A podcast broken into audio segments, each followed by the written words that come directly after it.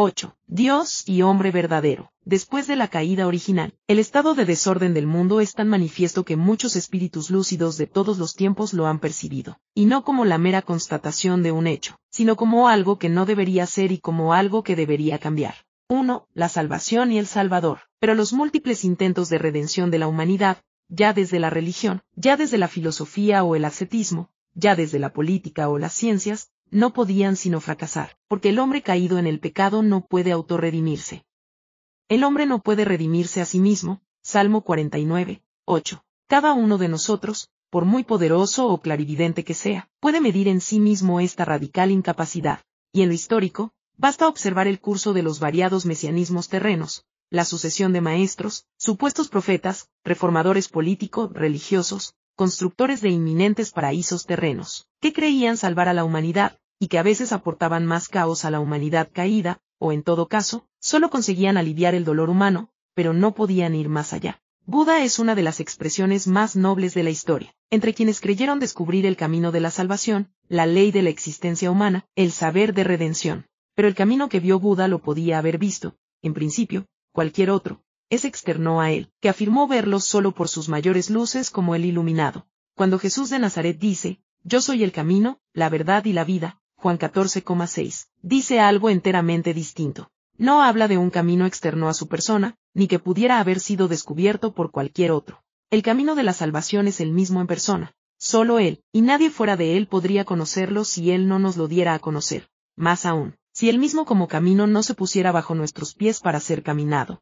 Y Él no es simplemente el camino para llegar a una verdad distinta de sí, en el Cristo de Dios. La verdad misma se ha hecho camino, la verdadera vida se ha convertido en el sendero que lleva hacia su gloria. Y es que solo Él podía hacer y decir una cosa semejante, por ser el quien era, el Hijo de Dios hecho hombre. La iniciativa solo podía venir de Dios mismo, de su voluntad salvífica universal, de Dios nuestro Salvador que quiere que todos los hombres se salven y lleguen al conocimiento de la verdad. 1 Timoteo 2, 4. Salvarnos significa no solo perdonarnos el pecado, sino también salvarnos de nosotros mismos, de todas las fuerzas oscuras que operan en nosotros a causa del pecado, y todavía más, acogernos en la profundidad infinita del corazón divino y de su amor misericordioso. Dios pudo redimirnos de muchas maneras posibles, con la sola condición de nuestro arrepentimiento, pues sin él la redención sería un proceso mecánico. Él no nos ha dado a conocer esas otras posibilidades de su misericordia, solo conocemos la que se realizó, pero somos del todo incapaces de imaginar otra más amorosa y más tremenda que la escogida por Él, la encarnación del Hijo Eterno en las entrañas de María Virgen. Tanto amó Dios al mundo, que le entregó a su Hijo unigénito, para que todo el que crea en Él no muera, sino que tenga vida eterna. Juan 3, 16. El Padre nos envió a su Hijo como Salvador del mundo, 1 Juan 4, 14. Para salvarnos, la Trinidad Divina eligió, en efecto, la más alta de todas las posibilidades que podamos pensar, la más generosa y sobreabundante, la más inaudita, escandalosa y rayana en la locura. Si se nos permite usar las expresiones de San Pablo, Cristo crucificado, escándalo para los judíos y locura para los gentiles. 1 Corintios 1, 23. Al llegar la plenitud de los tiempos, Dios envió a su Hijo, nacido de mujer, nacido bajo la ley, a fin de que recibiéramos la adopción de hijos. Gálatas 4, 5. El motivo de esta elección divina se nos pierde en el abismo insondable de su misericordia.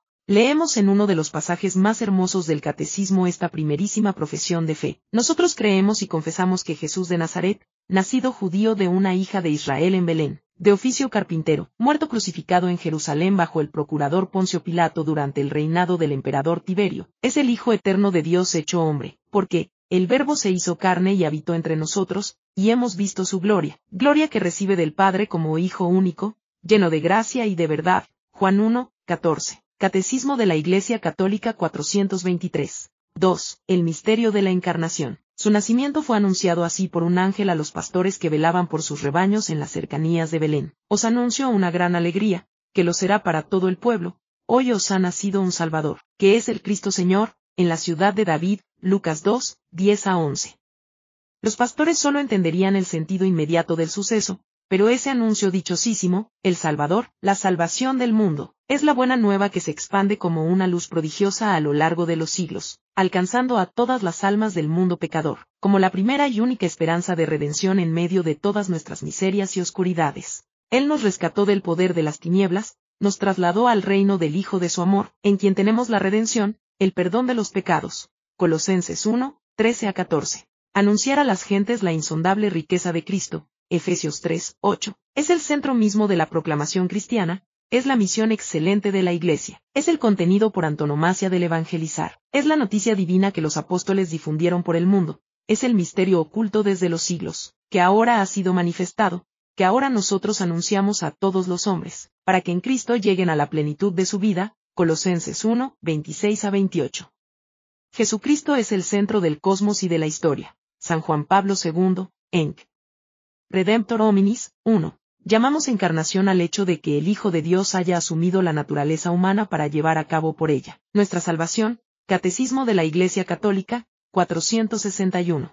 El Hijo o Verbo de Dios podía haberse hecho hombre de muchas maneras posibles. Por ejemplo, podía haber aparecido un día en los caminos de la tierra, como un hombre hecho y derecho de 30 años. Pero no, él asumió nuestra condición de la manera más humana, conmovedora y humilde que pueda darse. Fue engendrado en el seno de una mujer, en la forma mínima con que hemos comenzado todos a existir, solo que por obra del Espíritu Santo. Fue gestado en las entrañas de una muchacha judía desconocida, en esa morada recóndita recorrió día a día, durante nueve meses, las humildes etapas de toda gestación humana. Dijo el ángel Gabriel a María, concebirás en tu seno y darás a luz un hijo, y le pondrás por nombre Jesús.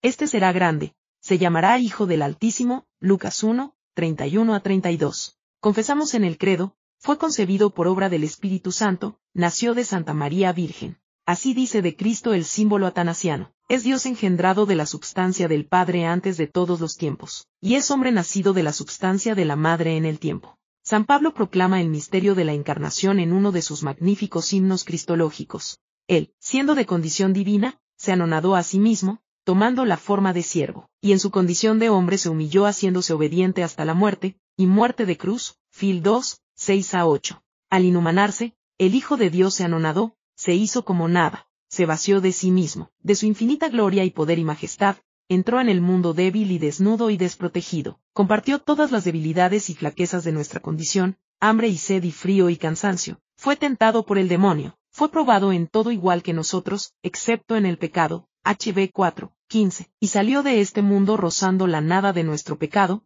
por la puerta tenebrosa de la muerte de cruz. El credo de Nicea y Constantinopla lo presenta en estos términos majestuosos. Hijo unigénito de Dios, nacido del Padre antes de todos los siglos, Dios de Dios, luz de luz, Dios verdadero de Dios verdadero, engendrado, no hecho, consubstancial al Padre, por quien fueron hechas todas las cosas, que por nosotros los hombres y por nuestra salvación descendió de los cielos, y se encarnó de María Virgen por el Espíritu Santo, y se hizo hombre.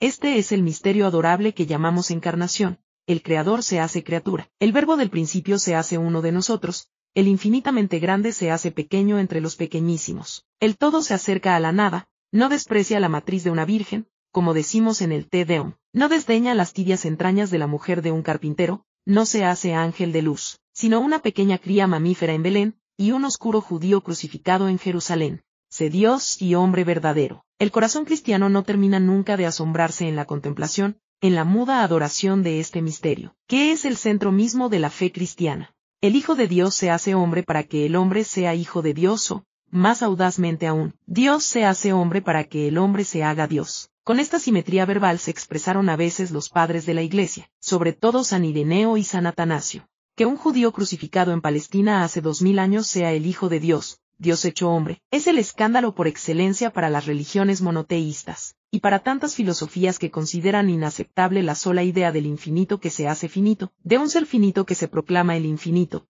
Yo y el Padre somos uno. Juan 10, 30. Con todo, Carla Dam hace notar que quienes, desde el judaísmo, el Islam o la filosofía, niegan con asombro y escándalo reverente esa posibilidad. A veces pueden rozar más de cerca el misterio que esos fieles rutinarios, que en misa dominical repiten casi sin pensarlo, y como la cosa más natural, creo en Jesucristo su único Hijo, o el Verbo se hizo carne. Esta observación interpela a la conciencia cristiana para no caer nunca en el acostumbramiento de una mera fórmula, sino que al revés, para aceptar el desafío de un desacostumbramiento continuo, que conserve siempre fresco el asombro, como parte integrante de la adoración del misterio del Dios encarnado, el verbo humanado que no solo cruza la distancia infinita entre creador y criatura, sino que hace de puente sobre otro abismo más profundo, el que separa al Dios tres veces santo de la criatura pecadora que somos. El novelista François Mauriac ha escrito este elocuente testimonio.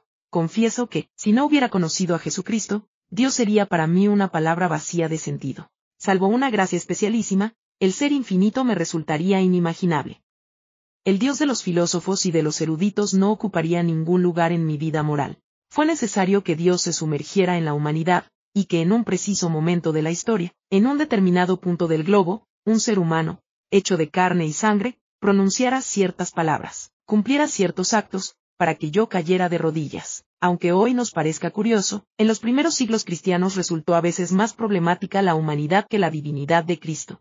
Los errores de los gnósticos, por ejemplo, procedían de la dificultad de creer que Dios asume la carne humana. Así Marción, por su espiritualismo y su desprecio de la materia. Se horrorizaba de los pañales de Belén y de las heces del recién nacido, quitad esos inmundos pañales. Por eso los gnósticos consideraban la humanidad carnal de Jesús como una mera imagen espectral, e irreal, usada por Dios para enseñar a los hombres. Pero los padres le argumentaban que en ese caso no nos habría redimido. La muerte de un espectro en la cruz solo puede salvar espectros, no a hombres de carne y hueso, que después de nacer también hemos ensuciado pañales. Para los apóstoles, la humanidad de Jesús era un hecho de evidencia inmediata. San Juan comienza así su primera carta, lo que existía desde el principio, lo que hemos oído, lo que hemos visto con nuestros ojos, lo que hemos contemplado y han palpado nuestras manos acerca del verbo de la vida. Os lo anunciamos también a vosotros. 1 a 3. Este énfasis apasionado se explica porque San Juan llegó a tener ya al frente los preámbulos de aquella gnosis, despreciadora del cuerpo,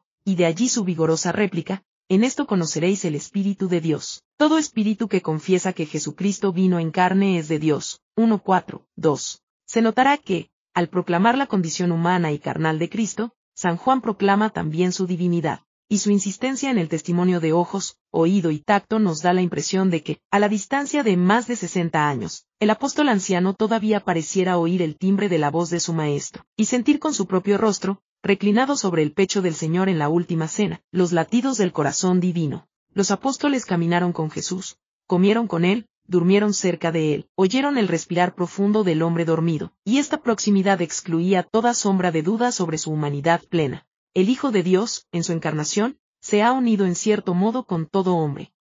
Trabajó con manos de hombre, pensó con inteligencia de hombre, obró con voluntad de hombre, amó con corazón de hombre. Nacido de la Virgen María, se hizo verdaderamente uno de los nuestros, semejante en todo a nosotros, menos en el pecado, GS 22, Catecismo de la Iglesia Católica, 470. De allí que leer el Evangelio es también imaginar, en lo posible, los gestos y miradas y ademanes de Jesús, para adorar mejor la humanidad del mismo Dios en esta tierra. Pues la vida cristiana es el proceso incansable y progresivo de conocer a Jesús, su mentalidad, su modo de ser y de razonar, de sentir y de hablar, y en fin, su ser divino y humano entero. 4. Vida y semblanza del Señor. En los Evangelios, en la tradición, en el arte y en la memoria cristiana, tal vez nada es más enternecedor que la imagen de María Virgen con Jesús recién nacido en sus brazos. Lo envolvió en pañales y lo reclinó en un pesebre, Lucas 2, 7.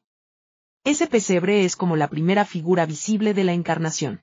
Del establo de Belén arranca esa corriente de gracia que recorrerá los siglos, la pobreza evangélica, la humildad de Dios niño, el camino de infancia espiritual. Tal vez de allí provenga la palabra, casi el grito dolorido de San Francisco de Asís por los caminos de su andar, el amor no es amado, el amor no es amado. De la vida oculta de Jesús en Nazaret, Lucas 2, 51, hasta sus treinta y tantos años, cuando salió a predicar el Evangelio del Reino, no sabemos casi nada, porque nada importante ocurrió. Lo verificamos porque, a la vista de su predicación inicial y de sus primeros milagros, sus paisanos quedaron pasmados, ¿De dónde le viene a éste esa sabiduría y esos prodigios? ¿No es este el hijo del carpintero? Mateo 13, 54.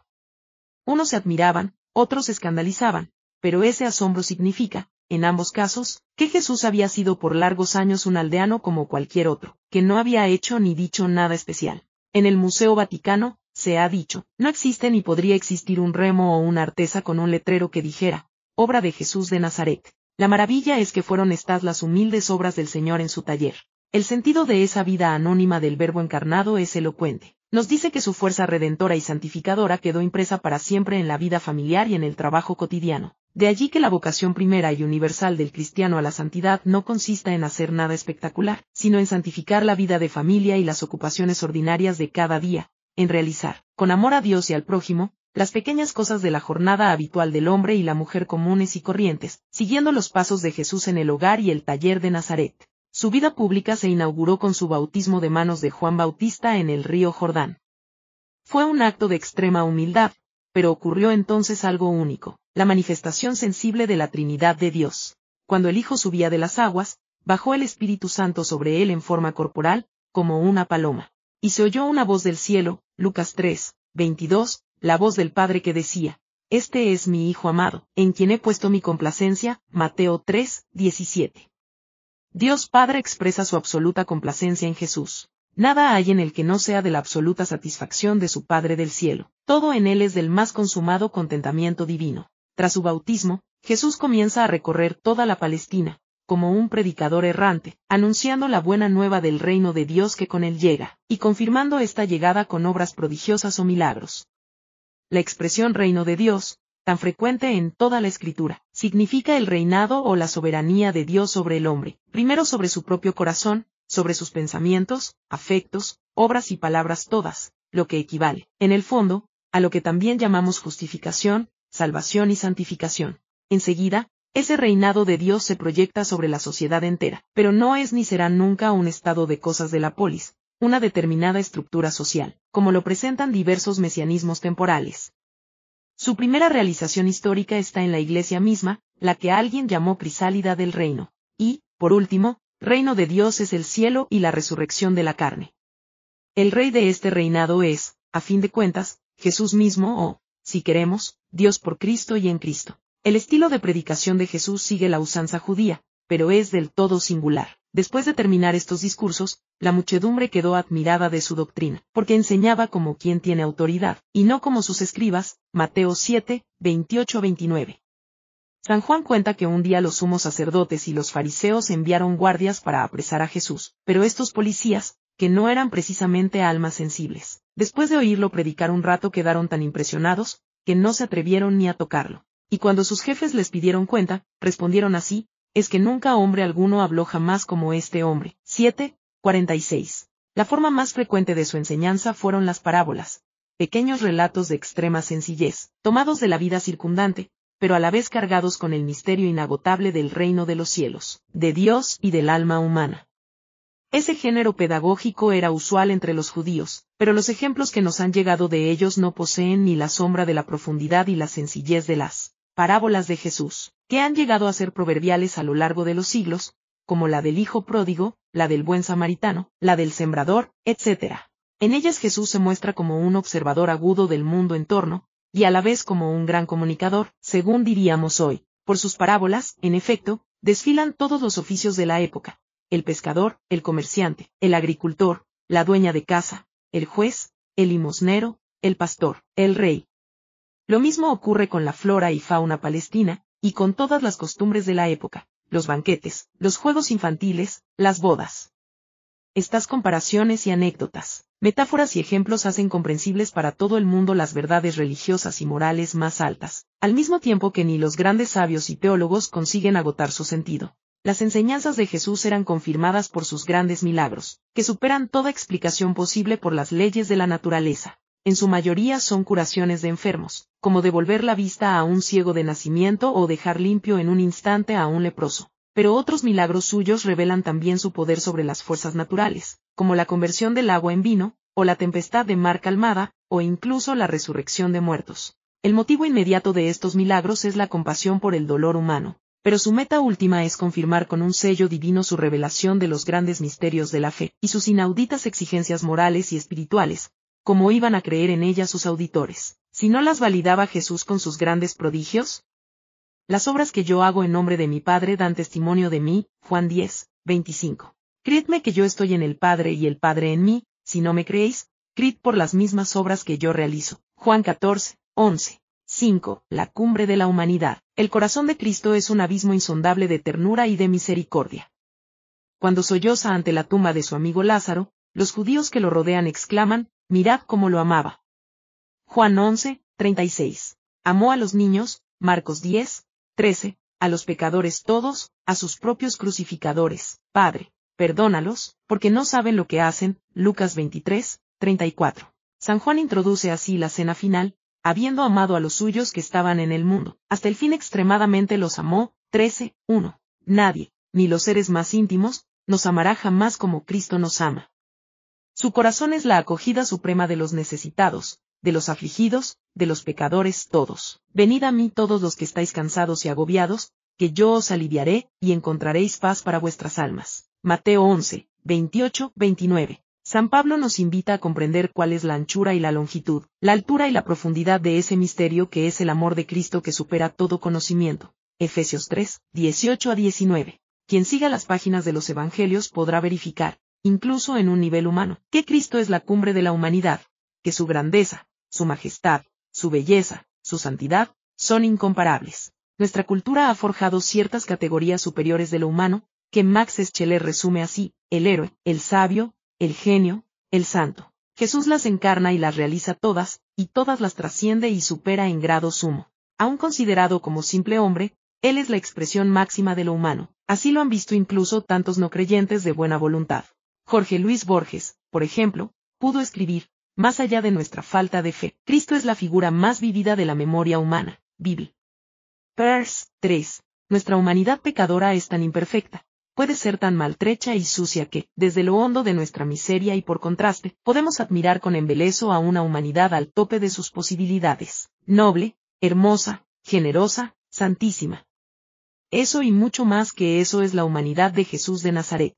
Con todo, nosotros estamos llamados, por su gracia, a llegar al hombre perfecto, a la madurez de la plenitud de Cristo. Efesios 14, 13. En la historia del cristianismo, en cuanto se debilita el sentido de la plena humanidad de Jesús, su divinidad desligada de ella empieza a aparecer como lejana, incluso como terrible, en la dirección contraria del sentido de la encarnación. Es esa unión misteriosa pero realísima de humanidad y divinidad la que hace a Cristo cercano a nuestro corazón, y la que lo constituye como único mediador entre Dios y los hombres, porque uno solo es Dios, y uno solo también el mediador entre Dios y los hombres, Jesucristo hombre, que se dio a sí mismo como rescate por todos, 1 Timoteo 2, 5 a 6. La humanidad singularísima de Jesús solo se explica, en último término, por ser, la humanidad de Dios mismo, la humanidad que la propia persona del Verbo, Hijo eterno de Dios, asumió en el seno de María Virgen. Toda interpretación de la grandeza de Jesús hombre que lo separe de su divinidad está condenada al fracaso, o en el mejor de los casos se queda a medio camino, como las de Murray, Arnac o Renan. La divinidad de Cristo es afirmada por él mismo y corroborada por todo el Nuevo Testamento, y está en el centro mismo de la fe de la Iglesia. En la última cena, cuando Felipe pide a Jesús, muéstranos al Padre, y eso nos basta. Jesús le responde con un dejo de decepción. Tanto tiempo llevo con vosotros, y todavía no me has conocido. Felipe, el que me ve a mí, ve al Padre. ¿Cómo dices entonces, muéstranos al Padre? Juan 14, 8 a 9.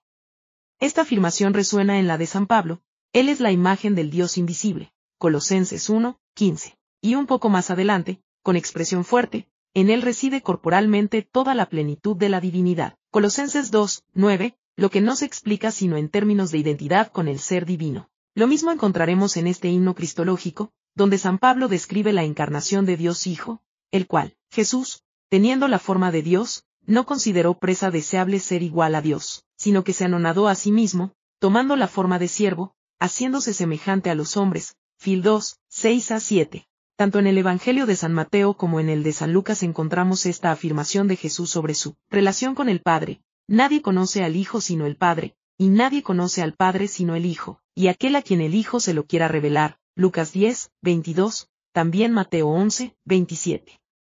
Este conocimiento divino, único y recíproco, entre el Hijo y el Padre, implica por fuerza la unidad ontológica entre los dos. Solo Dios conoce a Dios, pero aquí no se habla del conocimiento que el Dios uno tiene de sí mismo, sino de una relación entre dos, es decir, del conocimiento que existe entre Dios Padre y Dios Hijo, tan divinos el uno como el otro. También el propio Jesús afirmará expresamente, para escándalo de muchos judíos que quieren apedrearlo. Yo y el Padre somos uno. Juan 10, 3. Sus enemigos quieren matarlo, explica San Juan, porque llamaba a Dios Padre suyo, haciéndose igual a Dios. Juan 5, 18. En efecto, dicen ellos piedra en mano, porque tú, siendo hombre, te haces Dios. Juan 10, 33. De hecho, la sentencia de muerte por blasfemo recaerá sobre el cuando, en el tribunal del sumo sacerdote. El Consejo Superior, como autoridad suprema de Israel, le conjure en nombre del Dios vivo a responder. Luego, tú eres el Hijo de Dios, y Jesús firme su sentencia de muerte afirmando, vosotros lo habéis dicho.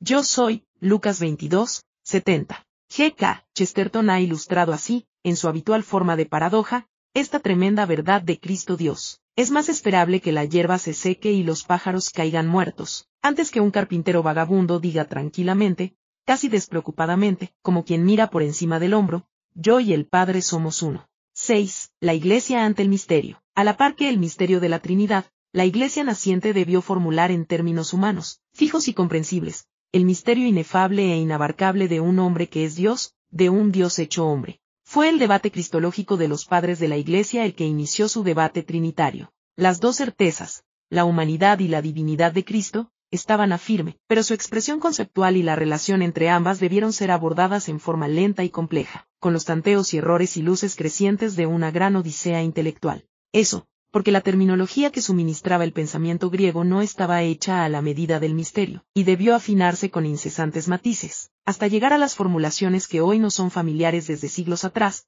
que la única persona del Hijo, sin variación de su naturaleza divina, asumió en la encarnación nuestra naturaleza humana. Las primeras herejías, como ya sugerimos, negaron la verdadera humanidad carnal de Cristo. Así esos gnósticos cuyos primeros asomos refutó ya San Juan en sus cartas, 1.4, 2 y 2, 7. Más tarde debió afirmarse que Cristo era hijo de Dios por naturaleza y no por adopción. Y el concilio de Nicea, año 325, hizo frente a Arrio, que negaba la divinidad del Hijo al hacerlo una criatura del Padre, engendrado, no creado, de la misma substancia del Padre, consubstancial. Nestorio postuló en Cristo una persona humana junto a la persona divina del Hijo, dos personas, negando a María el título ya popular de Madre de Dios, que le fue gozosamente reivindicado en el concilio de Efeso, 431. Todavía los llamados monofisitas supusieron que la naturaleza humana de Cristo dejaba de existir al ser, absorbida por su naturaleza divina. Frente a ellos, el concilio de Calcedonia, 451, afirmó en una hermosa fórmula, un solo y mismo Hijo y Señor nuestro, verdadero Dios y verdadero hombre, consubstancial con el Padre según la divinidad, y consubstancial con nosotros según la humanidad, uno solo en dos naturalezas, sin confusión, sin cambio, sin división, sin separación, quedando a salvo las propiedades de cada una de las naturalezas en un solo sujeto y en una sola persona. Y en el quinto concilio ecuménico, Calcedonia, 553, frente a quienes hacían de la naturaleza humana de Cristo un sujeto personal, no hay más que una sola hipóstasis, persona, la DNS, Jesucristo, uno de la Trinidad. Así llegamos a la fórmula perenne arriba apuntada. Dicho en términos muy básicos, naturaleza es el que de algo, y responde a la pregunta ¿qué es esto? Este algo. Y persona es el quien de respuesta a la pregunta ¿quién es este? ¿Este alguien? Bajo esas expresiones técnicas, que pueden sonar abstractas, naturaleza, persona, substancia, relación y otras, se juega la formidable verdad de Cristo, y se juega también la realidad de nuestra redención en la cruz. Pues solo siendo Dios y hombre verdadero nos redime, si le faltara algo a la perfecta divinidad o a la perfecta humanidad de su única persona, no nos habría redimido en la cruz. En estas verdades de orden metafísico, accesibles solo a la luz de la fe, se juega el núcleo más íntimo y profundo de la vida cristiana la centralidad absoluta de Cristo en nuestra existencia, en nuestros pensamientos y afectos, meta de todas nuestras acciones, y único camino hacia nuestro Padre del cielo, por Cristo, con Él y en Él, o en forma completa, por el Hijo, al Padre, en el Espíritu Santo. El principio que recorre de arriba a abajo las cartas de San Pablo, el gran teólogo de Cristo, puede resumirse así, vivir con Cristo para morir con Cristo y resucitar con Cristo, y eso en la vida de cada día, en las penas y alegrías, en el trabajo y en el descanso. En forma biográfica, el apóstol expresa así este principio, vivo yo, pero ya no vivo yo, sino que es Cristo quien vive en mí, Gálatas 2, 20. Y también, para mí vivir es Cristo, y morir es ganancia. Fil 1, 21. ¿Qué puede significar eso para cada uno de nosotros? Se nos permitirá glosar esos textos de esta manera. Para un cristiano, rezar o asistir a la iglesia es Cristo, pero en forma mucho más amplia. Convivir con los demás es Cristo, amar es Cristo, trabajar es Cristo, comer y dormir es Cristo, caminar por la calle es Cristo, descansar es Cristo, gozar es Cristo, sufrir es Cristo, leer y escribir es Cristo, enfermarse es Cristo, sanar es Cristo, envejecer y morir es Cristo, y así hasta donde queramos. Una identidad semejante puede limitarse a una buena intención general, lo que sin duda es valioso. Pero también puede ser algo efectivo, en cada día de nuestra existencia terrena, y en ese caso lo será por obra de la Eucaristía, de la vida de oración y sacrificio. En suma, esa real identificación con Cristo debe ser una gracia de Cristo crucificado, de Cristo resucitado, de Cristo sacramentado, por intercesión de su Madre María. Estamos todos llamados a hacer la experiencia total de Jesucristo, a vivir la centralidad plena de Cristo, que llena el alma de paz y alegría. 7. La pasión y muerte de Cristo. Desde los pañales de su natividad hasta el vinagre de su pasión y el sudario de su resurrección, todo en la vida de Jesús es signo de su misterio. Catecismo de la Iglesia Católica, 515. Pero la cumbre más sobrenatural del misterio de Cristo es lo ocurrido desde la última cena hasta su ascensión a los cielos. Desde el punto de vista argumental, la pasión de Cristo es el desenlace de la creciente hostilidad de las autoridades de Israel hacia su persona. Lo acusaban de curar enfermos en día sábado, de tratar familiarmente con pecadores públicos, de perfeccionar la ley de Moisés en nombre propio, y por último, de proclamarse hijo de Dios y Dios mismo. A esto debe añadirse la envidia, porque el pueblo se iba con él y su predicación arrastraba multitudes. Esas autoridades y sus verdugos actuaron como agentes libres y responsables de la pasión, pero esta fue voluntariamente aceptada, y aún amorosamente querida por Jesús, para la redención del mundo. Yo doy mi vida para tomarla de nuevo. Nadie me la quita, sino que yo la doy voluntariamente. Juan 10, 17 a 18. Su sacrificio fue, pues, decidido por la providencia divina salvadora, y así todo ocurrió según el determinado designio y la presencia de Dios como dirá una y otra vez San Pedro después de Pentecostés, Hechos de los Apóstoles 2, 23, 3, 18. ¿Quiénes lo crucificaron? Cuando se habla de la cuestión histórica de las responsabilidades humanas, la Iglesia nos enseña a mirar más allá de los protagonismos de grupos o personas, de judíos o romanos o quienes sea, y a ver los hechos con perspectiva teologal, porque somos todos nosotros, uno a uno, los hombres pecadores, los que hemos clavado a Cristo en la cruz. Cada pecado nuestro es una bofetada más en su rostro, una espina de su corona, un martillazo que clava sus manos al madero. El pórtico de entrada de la pasión, previo al prendimiento, fue su oración en el huerto de Getsemaní. Allí Jesús comenzó a sentir tedio y pavor, y dijo, Mi alma está triste hasta la muerte. Marcos 14, 33, es decir, me muero de tristeza. Estos sentimientos son horribles e insólitos en Jesús. Son afecciones que nosotros relacionamos más bien con la enfermedad o con el pecado. Y en efecto, ahora Jesús es el gran leproso, herido de Dios y humillado, según había profetizado Isaías. 53, 3 a 4, un gusano y no un hombre. Salmo 22, 7. Porque, según adelantó el profeta siete siglos antes, él tomó sobre sí nuestras enfermedades, fue traspasado por nuestras iniquidades, molido por nuestros pecados, y por sus llagas hemos sido curados. Y 53, 4 a 5. San Lucas, médico, extrema la nota, y le sobrevino un sudor de gotas de sangre que caían hasta el suelo. 22, 44.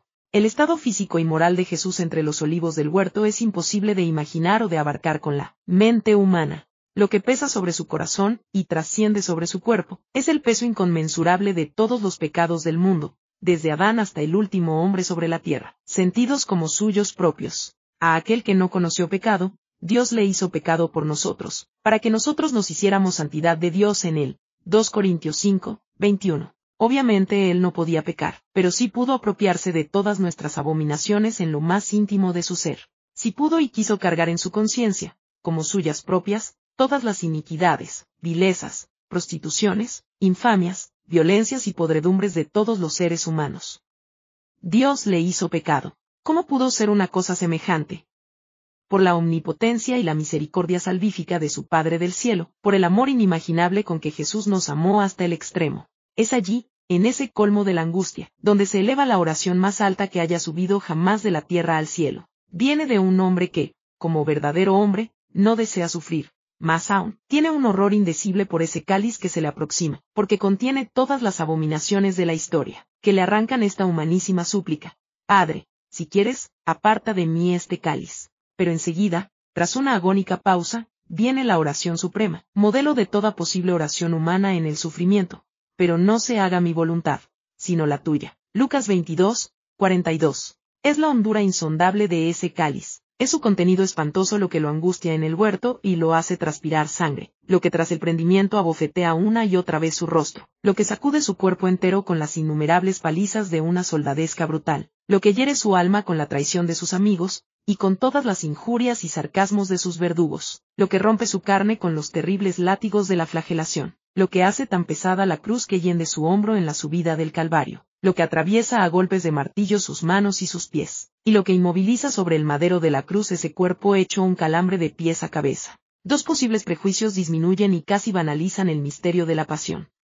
El primero supone que Jesús atravesó ese mar de dolores como blindado por su divinidad, pero más bien sucedió lo contrario, su divinidad hizo como un espacio de resonancia ilimitada, como un amplificador que proyectaba esos dolores hacia el infinito, y eso precisamente en virtud de su divinidad, es decir, de lo que hemos llamado la unión hipostática o personal del verbo con su carne. El otro prejuicio supone que Jesús sufrió esa inmensidad de dolor moral y físico en vez de nosotros, por sustitución jurídica, en lugar nuestro, por ficción legal, lo que nos deja a nosotros fuera de su pasión, y hace que Cristo sufra también su pasión como desde fuera, a infinita distancia del pecado, llevándolo sobre sus hombros, por decirlo así, y no sobre su corazón. Dentro de su propio corazón, como efectivamente ocurrió, Dios le hizo pecado por nosotros. Con todo, a lo largo de su pasión, no pasó inadvertida a los circunstantes, amigos y enemigos, la inaudita serenidad que irradiaba ese rostro desfigurado, su silencio, su paciencia, su indecible majestad, su inalterable paz,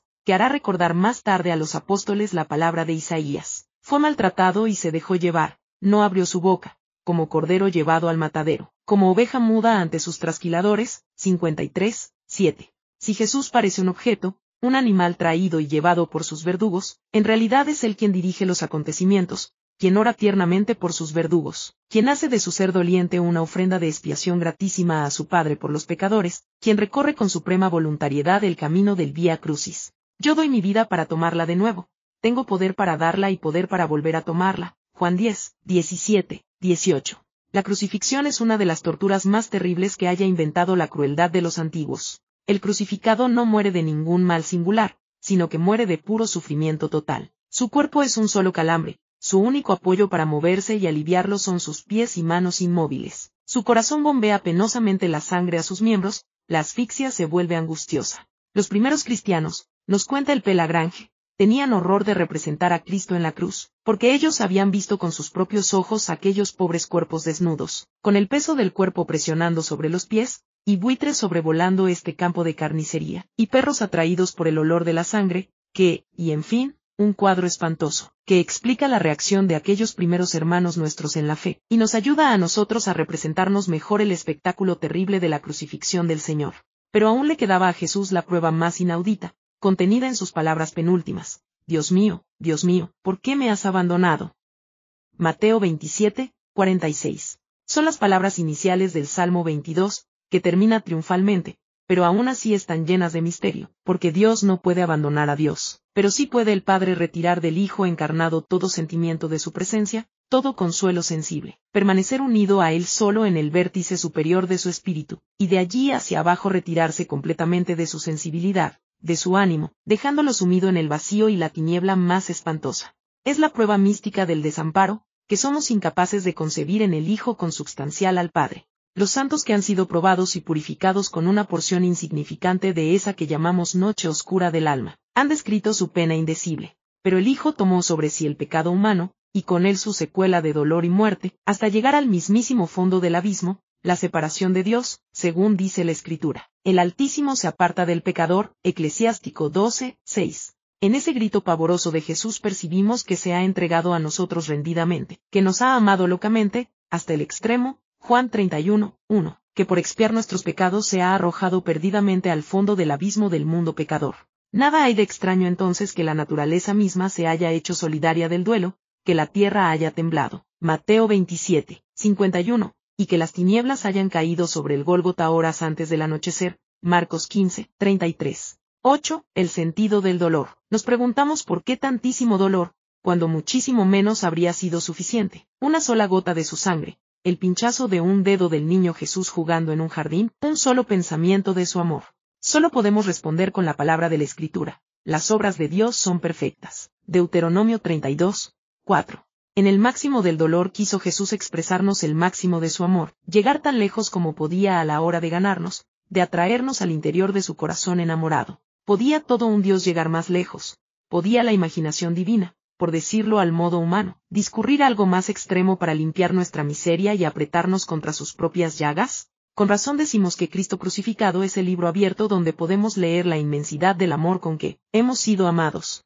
Quedó así trazado para siempre el camino cristiano de nuestra peregrinación terrena, camino de cruz. El sentido más profundo del dolor solo se encuentra en Cristo, cuando se lo sufre en unión de amor con su pasión, con fe en la divina providencia, que lo quiere o permite para nuestra purificación más plena escribe San Pablo, llevamos siempre y por todas partes la muerte de Jesús en nuestro cuerpo, para que también la vida de Jesús se manifieste en él. 2 Corintios 4, 10. Y aún más, yo completo en mi carne lo que falta a la pasión de Cristo en beneficio de su cuerpo, que es la Iglesia. Colosenses 1, 24. Que puede faltar a la pasión de Cristo, perfecta y cerrada ya para siempre, según su propia palabra en la cruz. Todo está consumado. Juan 19, 30.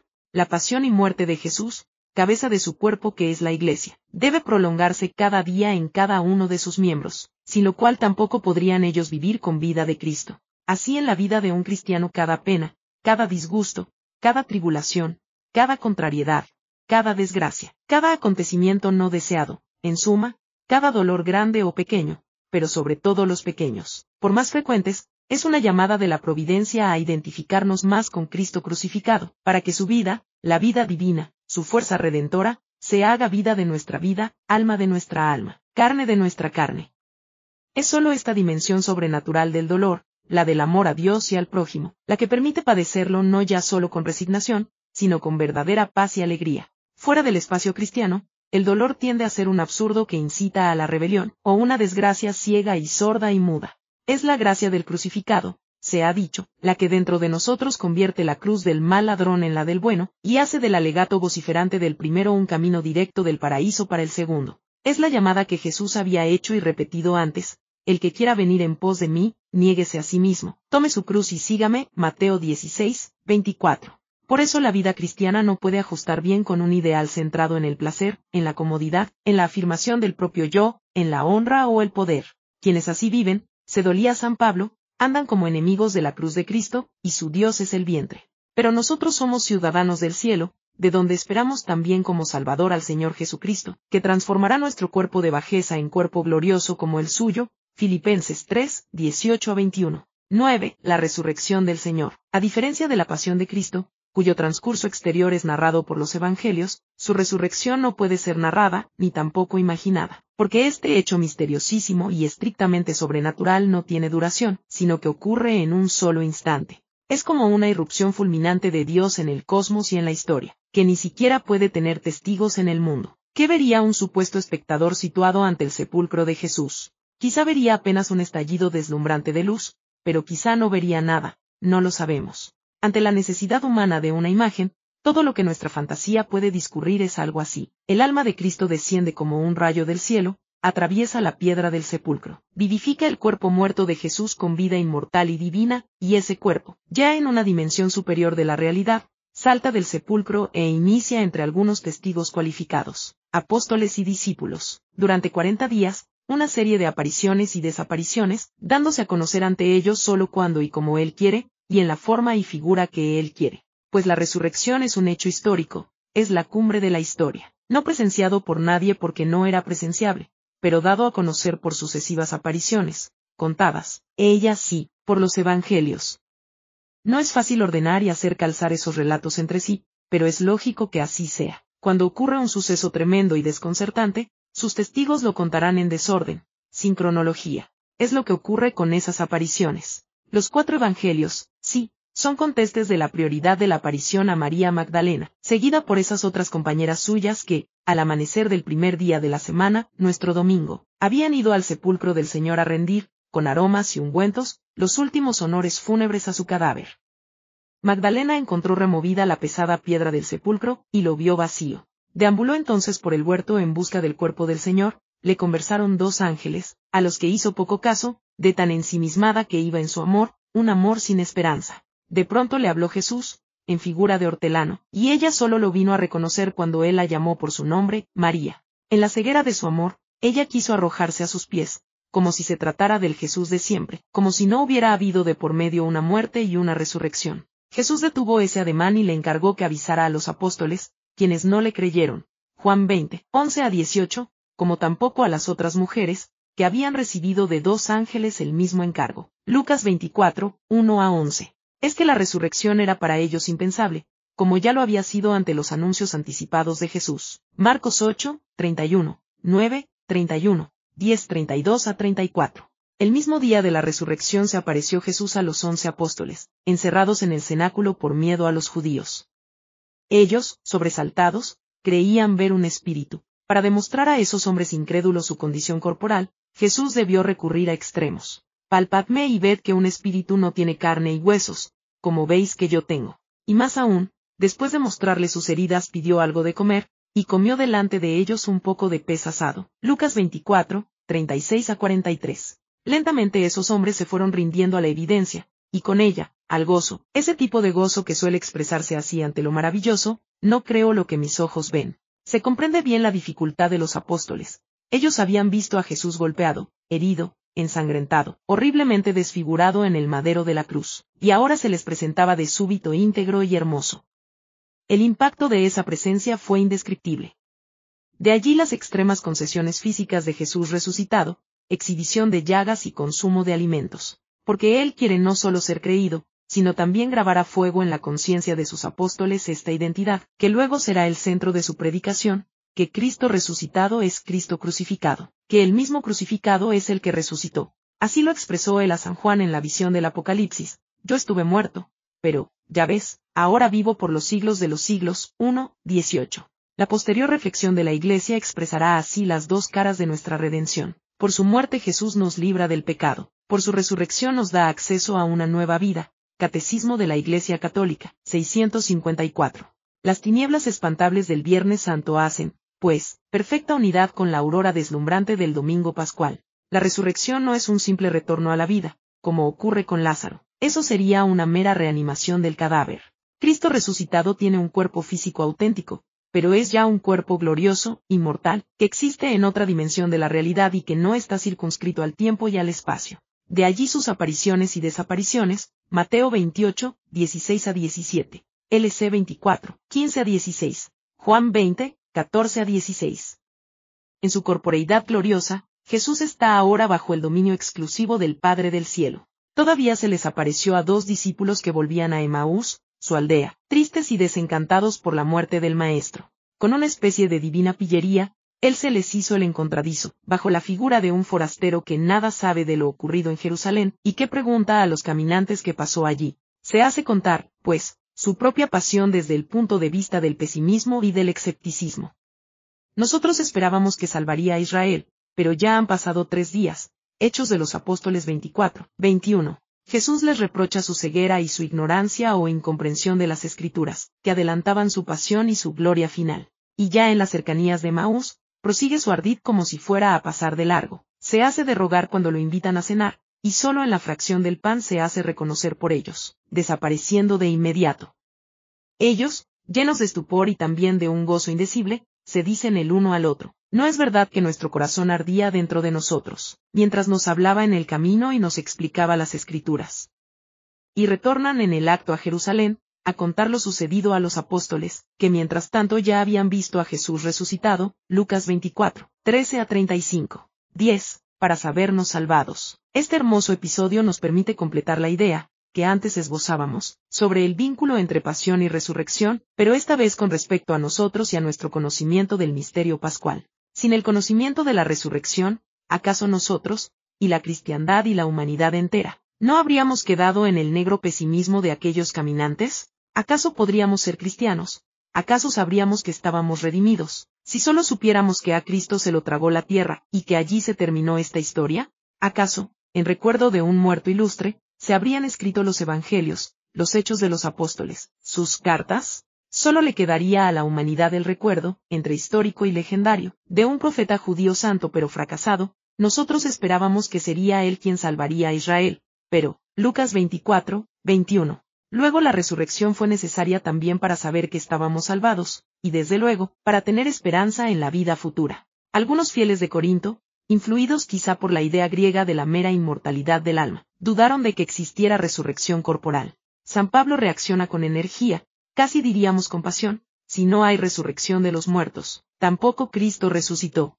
y si Cristo no resucitó, vana es nuestra predicación, y vana también nuestra fe, aún estáis en vuestros pecados. 1 Corintios 15, 14 a 17. Conclusión. Si solo para esta vida tenemos puesta la esperanza en Cristo, somos los más miserables de todos los hombres. 1 Corintios 15, 19. Y más adelante, si por solos motivos humanos luché en Efeso contra las fieras, ¿de qué me sirvió?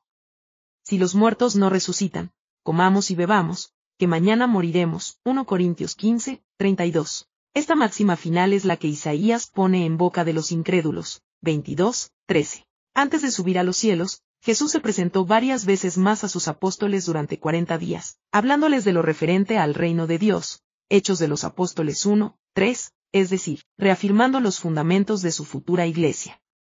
Les prometió también la inminente venida del Espíritu Santo después de su partida. Con la fuerza del Paráclito seréis mis testigos, hasta los confines de la tierra, Hechos de los Apóstoles 1, 8. En el credo confesamos que Cristo subió a los cielos, y está sentado a la derecha de Dios Padre Todopoderoso desde allí ha de venir a juzgar a los vivos y a los muertos. La resurrección del Señor es el punto central de la predicación de los apóstoles y la primera verdad que entregan a sus oyentes. La predicación inicial de Pedro consiste en presentar simplemente el hecho. Así en la mañana misma de Pentecostés, al que suspendisteis en la cruz por manos de los impíos, Dios lo ha resucitado.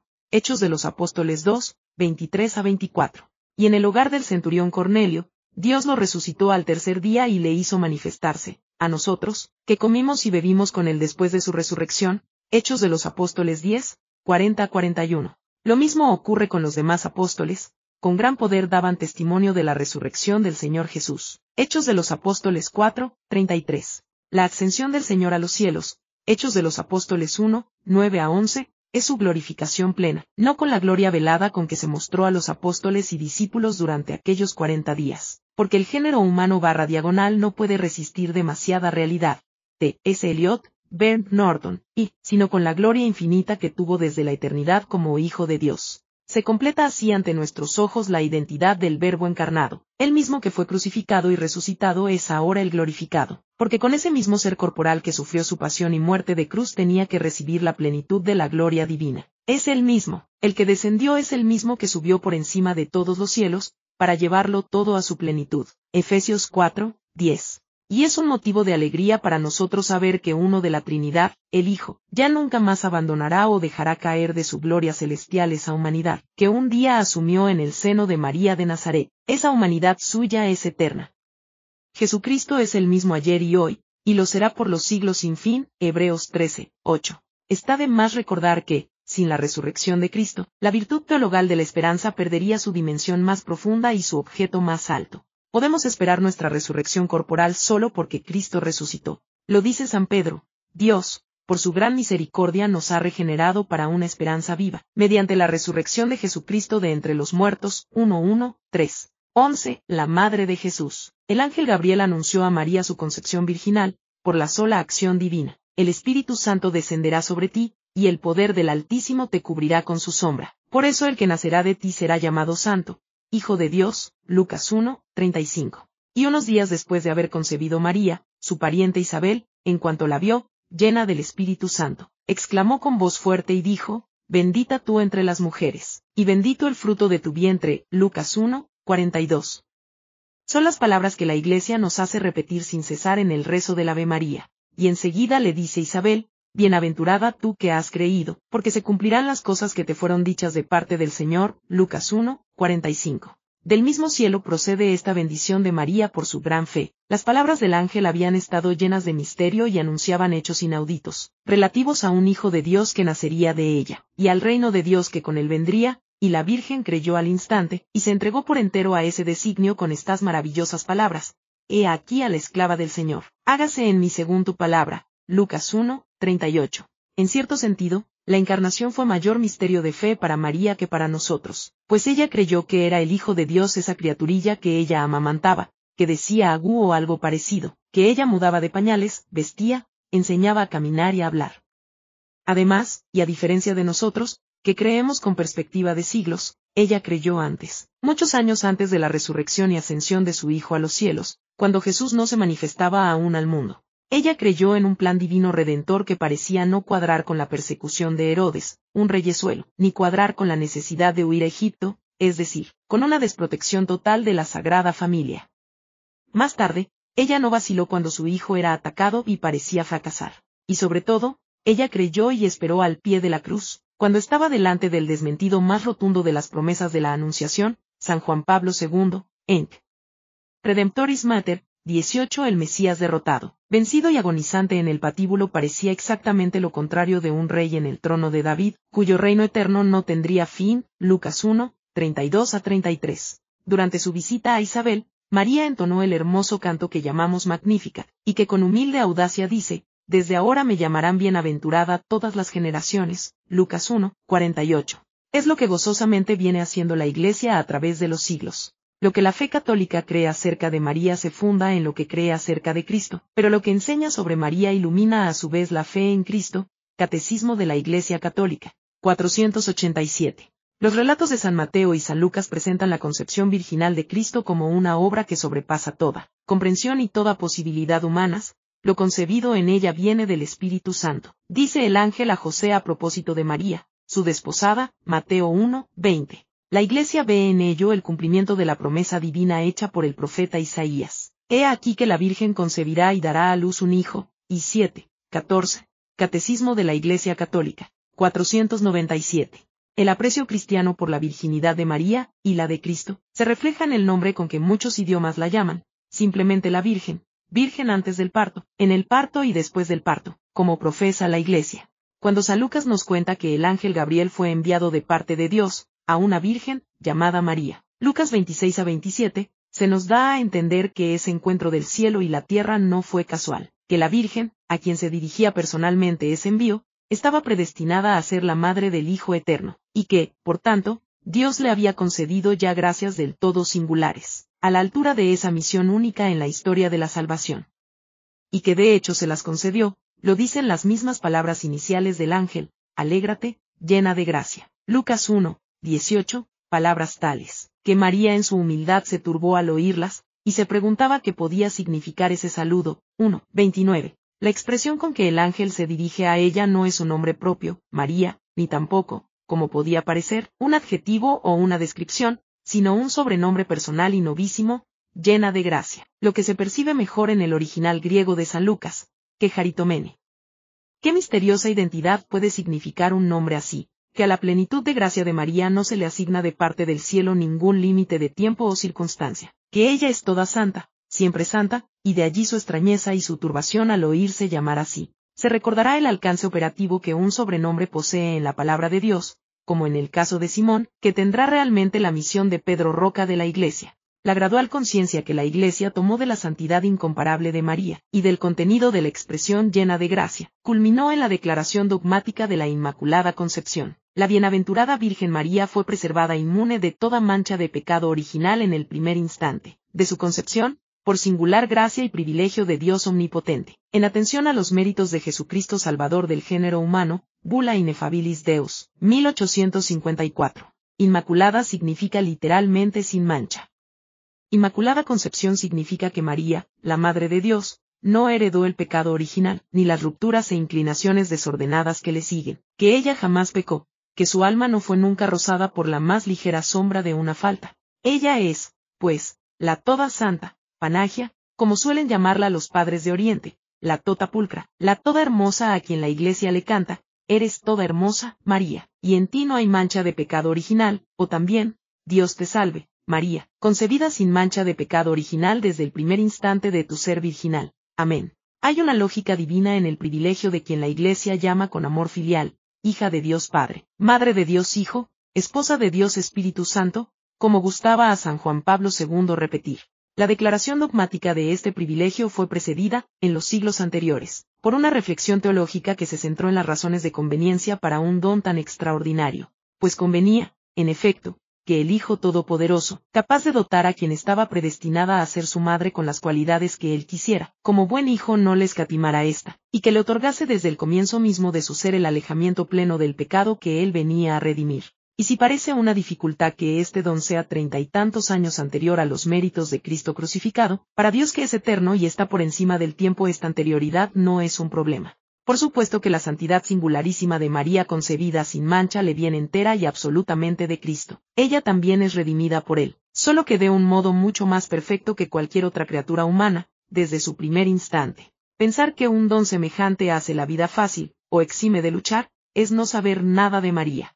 Ella luchó más heroicamente que nadie en este mundo después de su propio hijo, que carecía aún más de toda posible mancha de origen. María fue una hija de Eva, hecha del barro de la tierra, y fue duramente probada en su fe, en su humildad, en su esperanza, con enormes sufrimientos. Como repitió San Juan Pablo II, su vida fue un continuo peregrinar en la obediencia de la fe RM 18 y 28.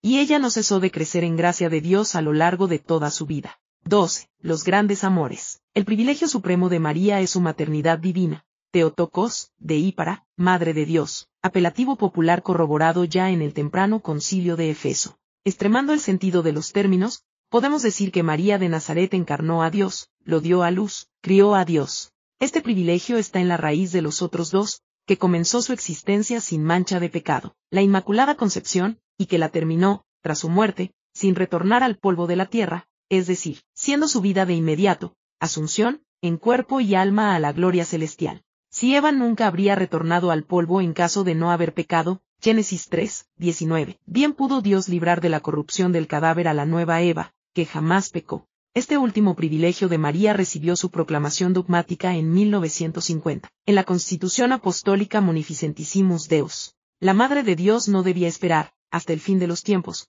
el día de la resurrección final. Su hijo tuvo a bien anticipárselo al instante de morir. Para ella la muerte, la resurrección y la asunción a los cielos ocurrieron todas en el mismo instante.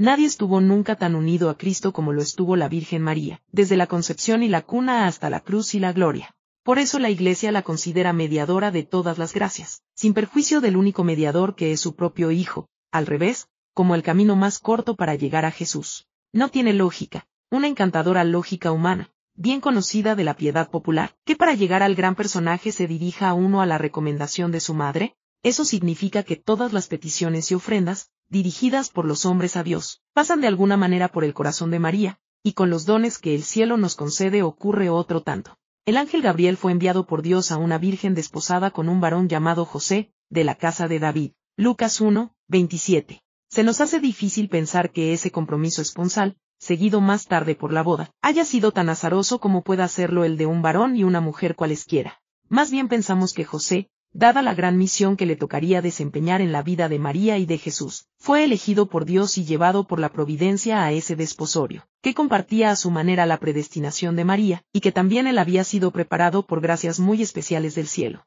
Lo singular de su caso es que no conoció su vocación divinísima desde el comienzo, sino más tarde, cuando antes de que conviviesen, se encontró que ella había concebido, y pensando él en dejarla, se le apareció un ángel del Señor y le dijo, José, hijo de David, no temas recibir a María tu esposa, pues lo concebido en ella es obra del Espíritu Santo. Dará a luz un hijo, y le pondrás por nombre Jesús, porque él salvará a su pueblo de sus pecados. Mateo 1, 18 a 21. A partir de ese instante, José de Nazaret ya no se perteneció más a sí mismo, sino que se entregó por completo a su misión como esposo y protector de María, y como padre nutricio y guardián del niño Jesús, que es como decir, Dios puso en sus manos los primeros pasos de la redención del mundo. Sus breves apariciones en el Evangelio nos lo presentan como un varón humilde y fuerte, como un hombre noble y obediente, identificado con su misión, Mateo 1, 24 a 25, 2, 13 a 15, 19 a 23, LC 2, 4 a 6, 41 a 51. De allí la gran devoción de la Iglesia por el patriarca, inseparable ya de la Virgen, y la invocación conjunta de los tres nombres santos, Jesús, María y José, como los amores supremos del cristiano. La devoción a María Virgen y Madre toca una raíz muy sensible del corazón creyente, y es a menudo la parte más afectiva de la piedad católica. Y es tal su hondura, que puede permanecer incluso en quienes pierden la práctica religiosa, y aún la fe. Por extraño que parezca, Casos ha habido de quienes confiesan haber perdido la fe en Dios, pero no en María. Por ejemplo, así lo da a entender en su diario don Miguel de Unamuno poco antes de morir, glosando la parábola del hijo pródigo. He llegado hasta el ateísmo espiritual, hasta imaginar un mundo sin Dios. Pero ahora veo que siempre conservé una fe oculta en la Virgen María. En momentos de apuro se me escapaba maquinalmente la exclamación, Madre de misericordia, protégeme. Llegué a imaginar un hijo pródigo que abandona la religión materna. Al dejar este hogar del espíritu, sale hasta el umbral la Virgen, y allí le despide llorosa, dándole instrucciones para el camino. De cuando en cuando vuelve el pródigo su vista, y allá, en el largo y polvoriento camino que por un lado se pierde en el horizonte, ve a la Virgen, de pie en el umbral, viendo marchar al hijo, y cuando al cabo viene cansado y deshecho, encuentra que ella le está esperando en el umbral del viejo hogar, y le abre los brazos para entrarle en él y presentarle al Padre. María es, de todos los misterios, el más dulce,